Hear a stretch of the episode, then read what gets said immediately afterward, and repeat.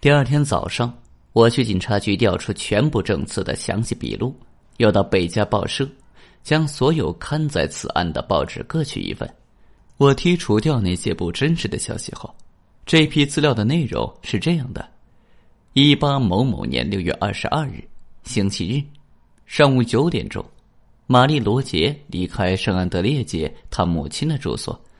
出门时，他与一名叫做雅克·圣尤斯达西的先生打了个招呼，说他要到德罗姆街的姑妈家待一天。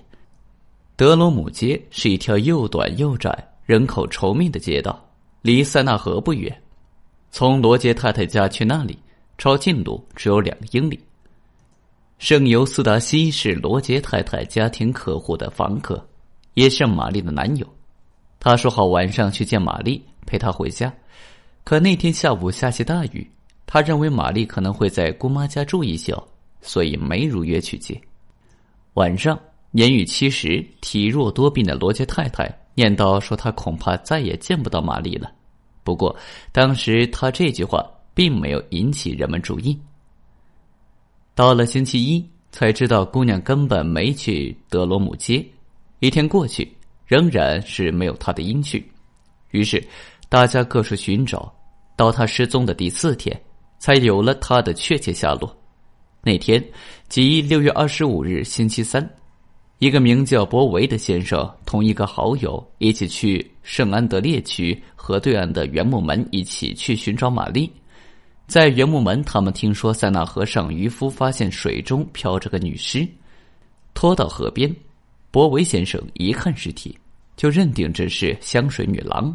而他的朋友第一眼就将死者认出了。死者的脸上满是污血，有些血是从嘴里流出来的。溺死者大都是口吐白沫，可这个死者脸上没有白沫。死者的皮肉尚未变色，喉部有青紫的印记和指甲痕，双臂弯于胸前，已经僵硬，右手紧握成拳，左手半张，左腕有两圈擦伤。纤细绳索勒系所致，右腕亦有部分擦伤，背部满是伤痕，以肩胛骨一带最为严重。渔夫们是用绳子将尸体捆住拖上岸的，但并没有因此而造成擦伤。死者的脖子肿得很厉害，未见刀口，亦未见任何硬伤。他的颈部紧勒着一条花边带子，带子已勒入肉中，几乎看不见。在右耳下方打了一个死结，法医检查后认定死者已不是处女，曾遭暴力奸污，尸体被发现时状况完好，所以不难被亲友认出。死者的衣服很凌乱，被撕破过，外衣上有一道三十公分宽的口子，从臀部往上撕到腰间，不过没有撕断，这布条在腰间绕了三圈，在背后打了个扣结系住。外衣下面的衬衣为麻纱质地，撕了一道半米长的口子，撕得非常均匀，看起来撕的时候很小心。撕下的那一条松弛的绕在他的脖子上，打着一个死结。这条麻纱和那条花边带子之间拴着一根帽带，帽带上连着顶无边的女帽，帽带打的不是女人们通常打的那种结扣，而是水手常打的花结。认尸之后。尸体并没有按例送至停尸房，因为这样做有些多余了，而在岸边不远的地方草草埋掉。博维没有声张，尽量将此事掩埋起来，直到好几天后，公众才有所知晓。但是，一家周报把这件事宣扬开来，于是警方将尸体挖出，重新检验，结果除了上述情况外，什么也没验出。警方把衣服拿给死者的母亲和亲友们看。他们都证实说，这正是姑娘出门时穿的。这时，公众的好奇心越来越大，警方逮捕了几个嫌疑犯，又统统放掉。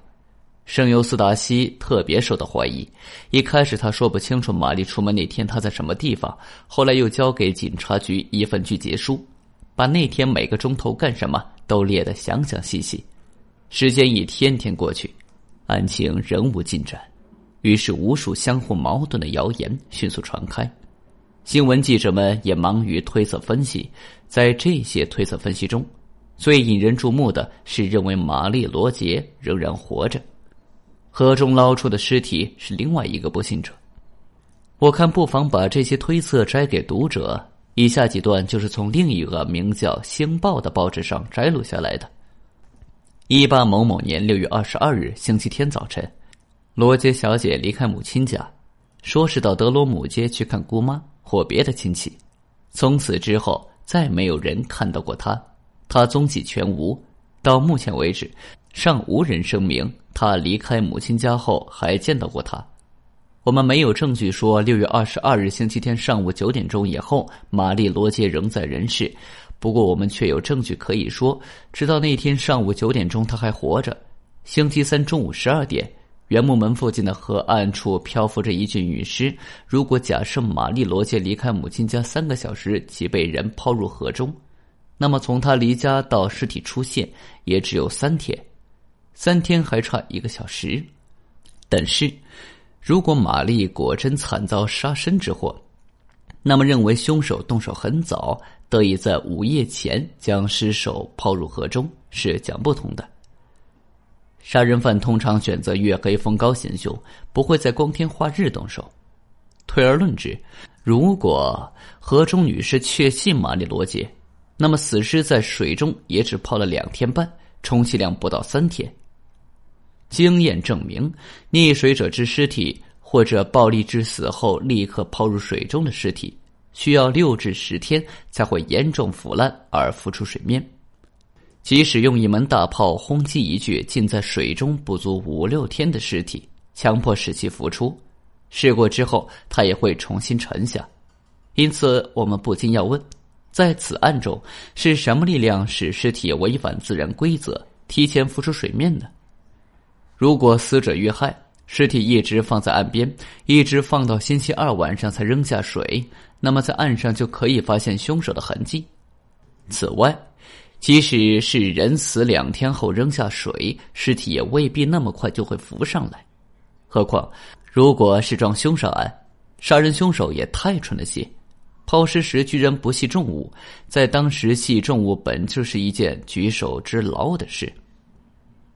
编辑进而推论说，尸体泡在水中一定不止三天，至少十五天，因为尸体已经严重腐烂，连脖围都辨不出了。接下去，他的笔锋一转，开始对博维发难。文章如下：那么，博维先生根据什么事实确信那就是玛丽·罗杰的尸体呢？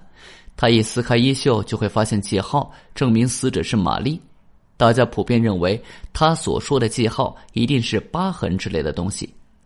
其实他只摸了摸死者的胳膊，摸到了上面的汗毛，这也有点太悬了。博维先生当天晚上没有回来，七点钟才捎话给罗杰太太，他女儿案子仍在调查之中。退一步说，罗杰太太上了年纪，悲伤过度，无法亲临现场。当尸体辨认是玛丽的时候，也总该有个亲朋好友去现场了解一下验尸情况吧？可是竟没人出这个头。圣安德烈街好像什么事都没发生一样，就连寓居在罗杰太太家的房客都一点消息也没听到。玛丽的未婚夫圣尤斯达西先生也是房客之一，他供称，直到第二天早上博威先生到他房里，他才知道找到了尸体。